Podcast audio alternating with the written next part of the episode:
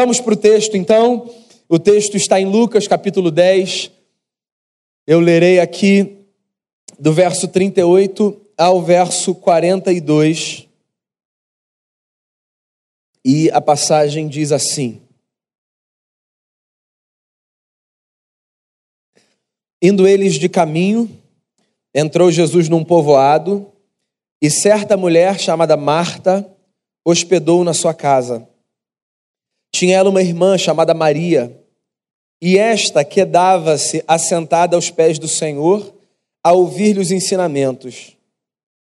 Marta agitava-se de um lado para outro, ocupada em muitos serviços. Então se aproximou de Jesus e disse: Senhor, não te importas de que minha irmã tenha deixado que eu fique a servir sozinha? Ordena-lhe, pois, que venha ajudar-me. Respondeu-lhe o Senhor: Marta, Marta, andas inquieta e te preocupas com muitas coisas. Entretanto, pouco é necessário, ou mesmo uma só coisa. Maria, pois, escolheu a boa parte, e esta não lhe será tirada. Pai, que o Senhor fale ao nosso coração, por força do teu espírito, é, com o perdão dos nossos pecados, em nome de Jesus. Amém. Vamos lá, que toda família tem problema, todos nós sabemos. Semana passada a gente refletia à luz da história de Jacó. Que família! Todas as nossas famílias são espaço de função e de disfunção. E eu acho que todo mundo em sua consciência vai concordar com isso. Agora, isso não significa que as nossas famílias gostem de ter as suas questões, os seus dilemas e os seus problemas expostos aos olhos dos outros. Se a gente puder, a gente vai lavar roupa suja em casa. E quando a gente não estiver recebendo visita. Porque esse negócio de fazer com que os outros vejam as nossas contradições e as nossas lutas e as nossas angústias, socialmente falando, não é muito bacana, não pega bem. Então, quando a gente recebe uma visita, por exemplo, a gente pensa na louça mais bonita que a gente tem em casa. E a gente faz aquela oração antes da refeição que não necessariamente a gente faz quando está só a gente. E a gente apresenta os nossos filhos enfileirados numa espécie de nova versão da família Von Trapp, da noviça rebelde. Todos bonitinhos. Uma demonstração da beleza daquele núcleo social. Mesmo quando a gente recebe amigos mais próximos, o que significa que a gente tem menos protocolo do que quando a gente recebe alguém pela primeira vez, mesmo nessas ocasiões, se a gente puder criar um ambiente onde não haja nenhuma DR, a gente prefere, certo?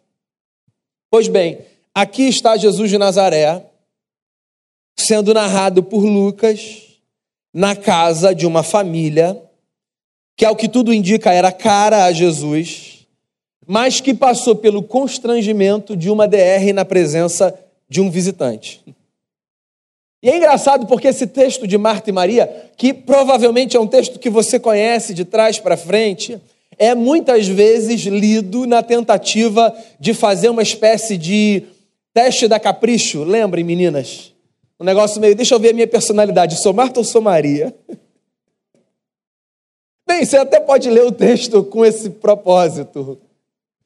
Mas o texto tem muito mais do que isso para oferecer um teste de personalidade. O texto, na verdade, é a descrição da força de uma família que encontra em Jesus a possibilidade de ver a si mesma e repensar o seu lugar na história. Deixa eu tentar apresentar essa família para você, se você nunca ouviu falar de Marta, de Maria e de Lázaro, que não aparece no texto, mas que também fazia parte dessa casa, ao que tudo indica. Para início de conversa, essa família é uma família incomum, porque é uma família que aparece nominada pela pessoa de Marta. Na cultura judaica do primeiro século, onde as mulheres não tinham voz nem vez. Por causa de João, o evangelista, nós sabemos que havia um homem nessa casa, Lázaro. irmão da Marta, irmão da Maria. Mas Marta provavelmente tinha, na aldeia de Betânia, que era onde a casa ficava, muito perto da cidade de Jerusalém, Marta tinha alguma projeção, alguma proeminência social. Porque quando os evangelistas falam dessa família, eles não falam dessa família como um judeu do primeiro século falaria, se referindo ao pai ou ao irmão mais velho. Eles falam que essa é a casa da Marta. E Marta, de fato, era uma mulher forte, no meio de uma família que tinha um homem.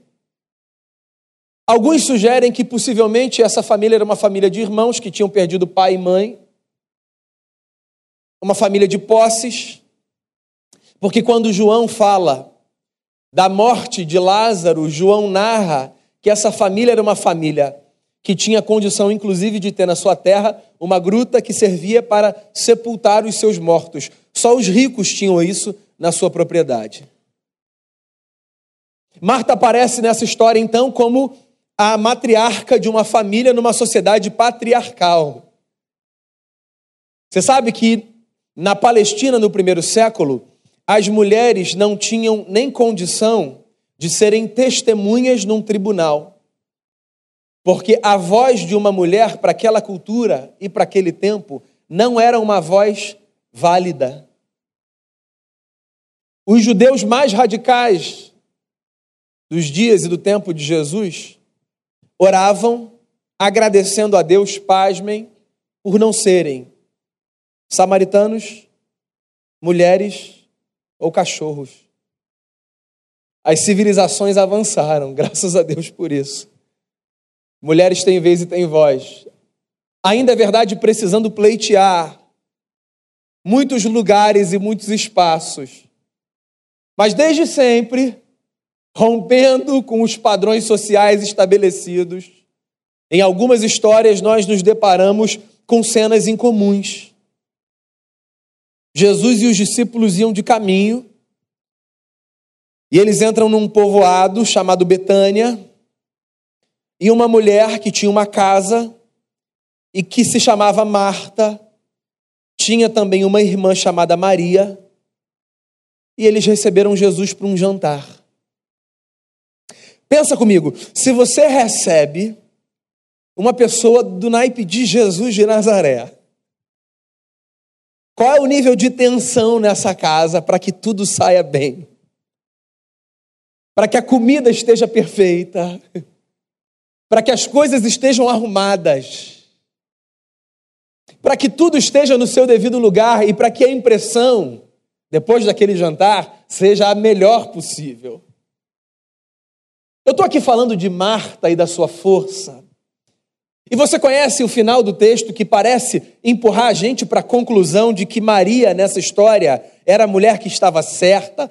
Mas espera lá, Marta tinha um pouco de razão nesse negócio.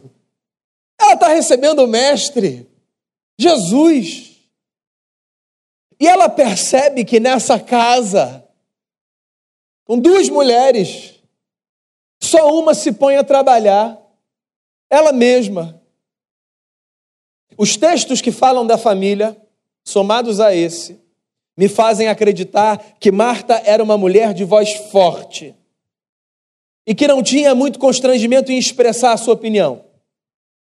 Por exemplo, quando João, o evangelista, narra que Lázaro morreu e que Jesus, mesmo recebendo a notícia da enfermidade do seu amigo, permaneceu ainda alguns dias onde estava, antes de seguir para Betânia. João diz que quando Jesus chega lá, Marta se aproxima dele, sendo uma mulher no primeiro século, e diz: Se o Senhor estivesse aqui antes, isso não tinha acontecido com meu irmão. Ela era forte. Ela falava o que estava na cabeça. Mas ela era uma mulher de fé. Porque na sequência dessa fala forte a Jesus, João diz que Marta fala o seguinte: Mas eu sei que qualquer coisa que você pedir para Deus, Ele é capaz de fazer. força e fé. Ela podia ter chegado em casa e falado: Maria, posso dar uma palavrinha com você na cozinha, querida? Jesus, fique à vontade aí na sala, viu? Netflix. Mas ela traz Jesus para essa discussão. Ela constrange a visita e diz: Mestre, com toda a sua força, o senhor pode fazer alguma coisa? Porque Maria parece que não entendeu o que está acontecendo aqui. Eu estou de um lado para o outro, cuidando de tudo, vendo a comida no forno, checando se o ar está bom, arrumando o talher na mesa. E ela senta, como quem não tem nada para fazer. Marta é uma mulher que cumpre papéis. Ainda que ela seja na sociedade uma mulher que carrega essa força, proeminência, projeção.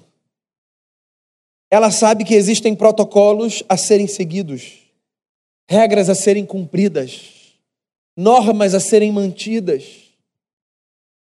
E ela está disposta a fazer com que as coisas funcionem no seu devido lugar ainda que isso lhe custe uma inquietação de alma, que às vezes é mais exaustiva do que um trabalho inteiro de um dia físico. Pessoas ansiosas podem confirmar. Sentadas, sem saírem do lugar, elas podem ter ao final de um dia a sensação de que passaram 24 horas de uma lavoura porque a mente vai para tantos espaços e épocas, sem que se saia daquela posição, que o cansaço é inevitável. Marta está agitada, fazendo tudo, cuidando de cada detalhe. E Maria? Maria é essa figura emblemática que para na sala e se assenta aos pés de Jesus. Maria não é uma preguiçosa. Maria é mais subversiva do que Marta. A família era a família que vivia na casa de Marta, né? Ela que tinha projeção. Mas a Maria, essa sim era uma mulher de coragem. Porque olha só, na narrativa do judaísmo do primeiro século, essa descrição de eu vou me assentar aos pés de alguém carrega muito mais força do que a gente imagina. Ela não é apenas a descrição de uma atenção dada a terceiro. Ela é a indicação de uma intenção do coração, a de fazer com que aquele diante de quem se assenta se torne o mestre da sua vida. Maria está dando um recado. Ela está dizendo assim: Eu quero ser seguidora desse homem. Eu me assento aos seus pés. Eu quero aprender dele. Havia um ditado entre os rabinos que dizia o seguinte: Cubra-se da poeira dos pés dos vossos mestres. A tradição judaica carrega de maneira muito poética uma descrição da beleza dos pés. Formosos são os pés dos que anunciam as boas novas. Então eles se assentaram aos pés dos seus mestres. O que Maria está dizendo é que ela quer fazer parte de um movimento, do movimento dos seguidores de Jesus. Acontece que ela é uma mulher no primeiro século. Nenhum mestre em Israel no primeiro século escolheria para si uma mulher como discípula. Porque, como eu acabei de dizer, as mulheres não tinham força e voz e crédito nos tribunais, nas praças, nas conversas públicas. Os mestres no primeiro século escolhiam os discípulos que eles queriam que seguissem os seus passos. Funcionava mais ou menos assim: os meninos olhavam para mestres e admiravam esses homens e diziam: Eu quero aprender a interpretar a lei e os profetas segundo a sua tradição. Mas cabia aos mestres dizerem, como palavra final: venham após mim e aprendam de mim. Nenhum mestre daria crédito ao pedido de uma mulher. Mas Maria é uma mulher que não se sujeita aos papéis que são impostos a ela. E ela resolve ser uma aprendiz de um mestre. E ela para diante de Jesus. Eu imagino o incômodo que isso deve ter gerado em Marta. Pensando, além de preguiçosa, essa mulher está louca. Fazendo Jesus perder o seu tempo. Se esquecendo de quem ela é. Ora, Maria, existe um papel que já está desenhado para você. É, meus amigos, só quem precisou lutar para romper papéis que já foram desenhados para si, conhecem a força desse movimento. Essa força, às vezes, precisa ser usada no seio de uma família. Existem pessoas que não têm o direito de escolherem o curso da sua história, porque nascem tendo os seus dias já decididos por terceiros. Vejam bem, uma coisa é a sabedoria da orientação, dos princípios que se passam, dos nortes que se apontam, dos conselhos que se dão. Trágica é a sociedade que despreza o conselho dos mais velhos. Inclusive, uma das razões do nosso colapso social tem a ver com o desprezo que nós insistimos em oferecer àqueles que têm cabelos brancos, que já caminharam mais, que já construíram estradas, que já pavimentaram caminhos, facilitando a nossa vida. Trágico é o destino de quem negligencia o decálogo de Moisés e não honra pai e mãe. Mas a honra devida a quem já caminhou mais não passa pelo direito concedido para que terceiros façam escolhas todas pela vida de alguém. E Maria é uma mulher que está dizendo isso quando ela se assenta aos pés de Jesus. Eu não vou permitir que façam escolhas por mim. Eu quero aprender com Ele. Eu quero fazer parte desse movimento. Esse mestre cativou meu coração. Jesus é muito mais subversivo do que a gente imagina. Porque ao longo dos três anos, boa parte das pessoas que seguiram o nosso mestre era composta por mulheres.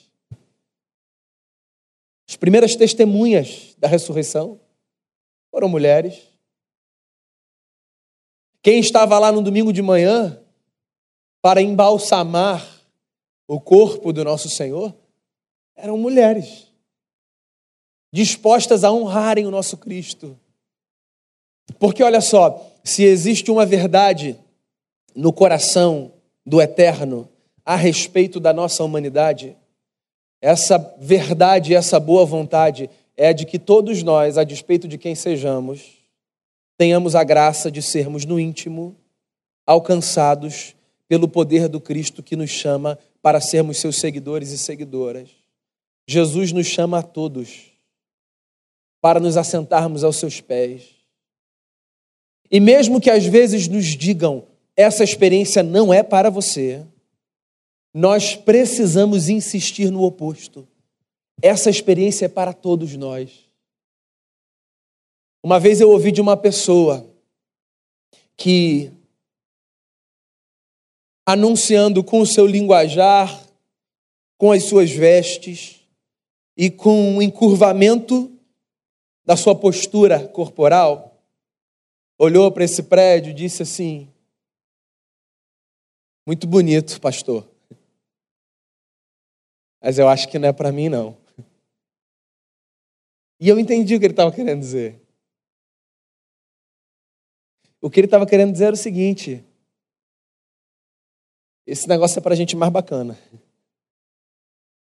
Esse negócio é para todo mundo. Quantas vezes você já ouviu pessoas dizerem o seguinte: Deus, Deus é muito fascinante. Eu quero muito muito estar com Deus. Mas eu ainda não posso. porque eu ainda tenho algumas coisas para acertar. O que está por detrás desse discurso? O que está por detrás desse discurso é que essa experiência de nos assentarmos aos pés de Jesus não é para todo mundo. É só para quem já acertou algumas coisas com Deus. O que quer que isso signifique no discurso de quem o carrega. O convite de Jesus é para todos. Para mim, para você. Para todos aqueles que têm a consciência da sua miséria, da sua necessidade, da sua pecaminosidade, a despeito de gênero, a despeito de classe social, a despeito de histórico familiar, a despeito do que for, Jesus faz um convite para todos nós. O de que aquietemos a nossa alma e paremos de nos preocupar um pouco com a arrumação da casa, para que nos assentemos aos pés de Jesus e aprendamos dele o que ele tem a nos oferecer. O gesto de Maria é um protesto, mas também é, sabe o que? A demonstração de uma coragem.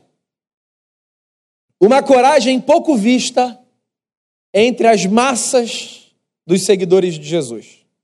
Porque olha só, existem os seguidores de Jesus e existem as massas.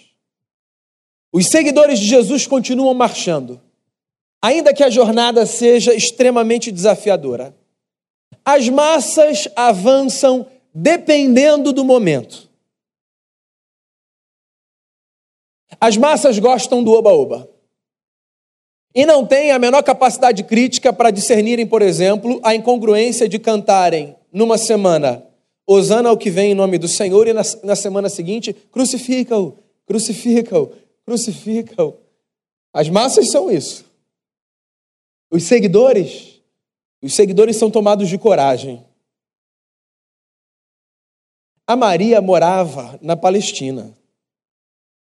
E num pedaço da Palestina que era governado pelo Herodes Antipas. E o Herodes Antipas procurava a cabeça de Jesus. E com todos os riscos da escolha de ser uma seguidora de Jesus, Ainda assim, ela diz: Eu quero me assentar aos seus pés. John Stott disse isso num livro belíssimo chamado O que Jesus pensa da igreja. É um comentário que foi publicado há muito tempo pela editora United Press sobre as cartas do Apocalipse. Num determinado momento do livro, ele diz assim: a igreja de Jesus nunca foi tão saudável quanto nos momentos de perseguição. Porque a perseguição, ela por si mesma é capaz de peneirar a massa, você entende? E na perseguição, quem está no oba-oba, e só porque o bloco está passando, desceu do prédio e foi junto, tira o seu time de campo. E permanecem aqueles que escolheram seguir Jesus não pela força da massa, mas pela convicção do coração. Não tem muito tempo eu conversei com um menino na faixa de 17 anos que resolveu me explicar a diferença da religiosidade da barra para o recreio na sua faixa etária. E foi uma coisa muito interessante. Ele disse assim para mim, Daniel, o que acontece é o seguinte: Barra Sul para lá, Barra, Barra Sul para cá, recreio. Eu falei, isso eu sei. Vamos lá. No recreio, para minha galera, tá na moda ser evangélico. Todo mundo é.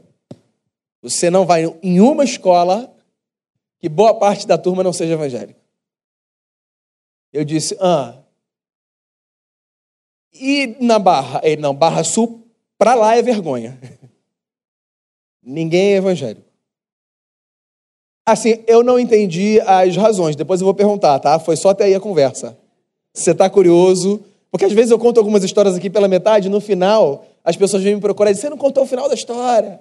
Foi só até aí a conversa. Eu só fiquei intrigado com, assim, com essa estatística, com esse dado sociológico que me foi apresentado numa conversa informal. Mas o fato é que ele desenhou uma característica assim de massa. O que ele está dizendo é: nessa região aqui está na moda ser evangélico.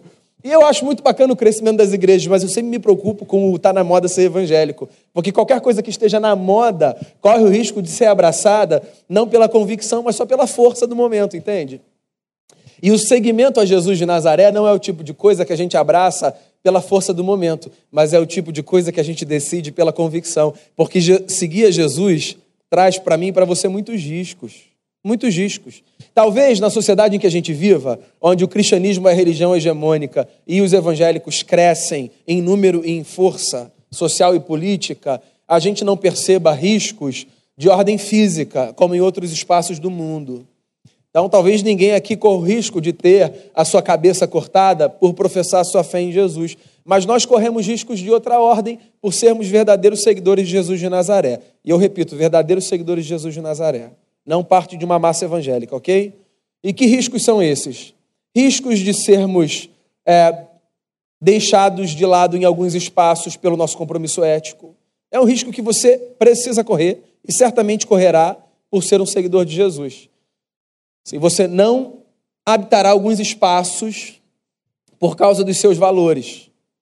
E naqueles espaços você será visto como um camarada antiquado, tolo, que parou no século XVII. O risco de ser segregado, o risco de não avançar, às vezes profissionalmente, em alguns ambientes, nos quais o seu avanço dependerá do comprometimento da moral que você pratica ou da ética que você abraça. É isso aí. É por isso que Jesus, quando muitas pessoas desejaram segui-lo, disse assim: Vocês têm certeza do que vocês estão fazendo? E é por isso que Dietrich Bonhoeffer, quem citei recentemente numa mensagem, num dos seus livros mais fortes, chamado Discipulado, disse assim: quando Jesus chama alguém para segui-lo, ele chama alguém para morrer. E não é sem razão que Jesus diz algumas vezes: se você quiser me seguir, toma sua cruz. Porque o segmento de Jesus é esse segmento que demanda da gente uma coragem que a Maria tem. Então, quando ela para e se assenta, o que ela está dizendo é: eu estou assumindo os riscos. Eu estou assumindo os riscos. Talvez eu seja agora uma procurada, mas eu quero aprender com ele. E aí, quando a Marta diz, Senhor, o senhor não se incomoda? Quando ela diz, o senhor não se incomoda, é porque ela está dizendo que ela está incomodada, certo? O senhor não se incomoda que ela esteja aí? E aí Jesus, como um bom judeu, diz assim: Marta, Marta. Marta, Marta, traduzindo para a cultura ocidental, seria como chamar um filho pelo nome completo, ok? Então, quando eu era criança e a minha mãe falava assim, ó, Daniel Leite Guanais de Miranda, eu parava na hora e gelava. Porque se tivesse tudo bem, como ela ia me chamar? Dani. Marta, Marta é a força de alguém superior tentando chamar um terceiro para sensatez e para serenidade. Como se Jesus estivesse dizendo assim: espera lá, desacelera. Você está muito agitada, você está muito inquieta, você está andando de um lado para o outro. É a mesma palavra que Jesus usa, que aparece no Sermão da Montanha, quando ele fala da oração e diz que os seus discípulos não devem orar como os fariseus que oram em pé nas praças, repetindo palavras, acreditando que em fazendo isso seriam ouvidos. Lembra desse texto? Então, Jesus diz assim: vocês não devem fazer como esses homens inquietos que ficam, essa é a tradução literal, né? Seria repetindo balbuciando expressões agitadamente, sem discernirem o que falam, só na expectativa de serem ouvidos pelo seu muito falar. Marta, Marta, você está inquieta. E aí vem a frase mais poderosa do texto. Jesus diz assim: Maria entendeu que só uma coisa basta. Ela escolheu a melhor parte. Só uma coisa basta. Eu acho que essa é uma fala de Jesus que a gente precisa recordar quando a nossa mente é agitada de um lado para o outro, com as inquietações da vida e com as preocupações, que nos fazem inverter prioridades e que nos fazem cuidar mais da mesa, do prato, do ar-condicionado e da arrumação, do que com o cuidado do coração e da alma. Marta, você está inquieta. Só tem uma coisa que é necessária. E a Maria entendeu isso. E eu não vou tirar isso dela.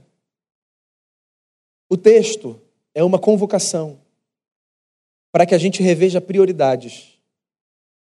E para que nas nossas escolhas e na rearrumação da nossa vida, tudo, absolutamente tudo, seja secundário em relação à escolha sensata de nos assentarmos aos pés de Jesus.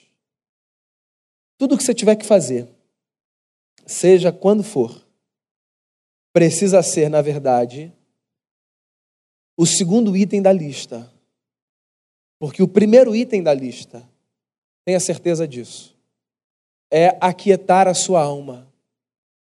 Coisa que, segundo a nossa tradição, a gente só consegue fazer quando a gente tem a força e a coragem de romper com os estigmas, de escolher a nossa história e de dizer: tá aí, eu quero seguir esse Nazareno, quero aprender aos seus pés. Fala, mestre, porque agora, nesse exato momento, eu quero me esquecer de tudo e rearrumar a minha vida a partir dessa experiência. O jantar na casa da Marta deu lugar a uma outra reunião. Essa reunião que acontece em torno da mesa. Hoje aqui, a gente pode ser Marta ou a gente pode ser Maria.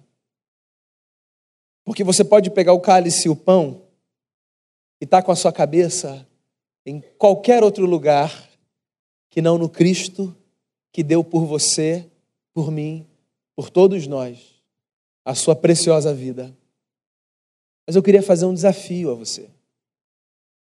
Assente-se aos pés de Jesus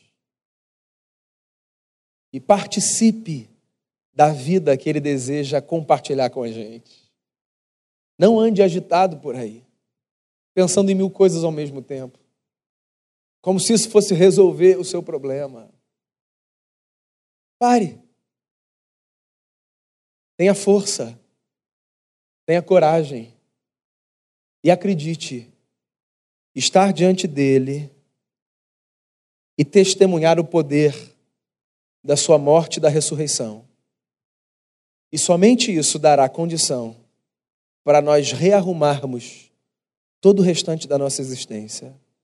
Aprender com Jesus e de Jesus precisa estar sobre todas as coisas como número um da organização da nossa história.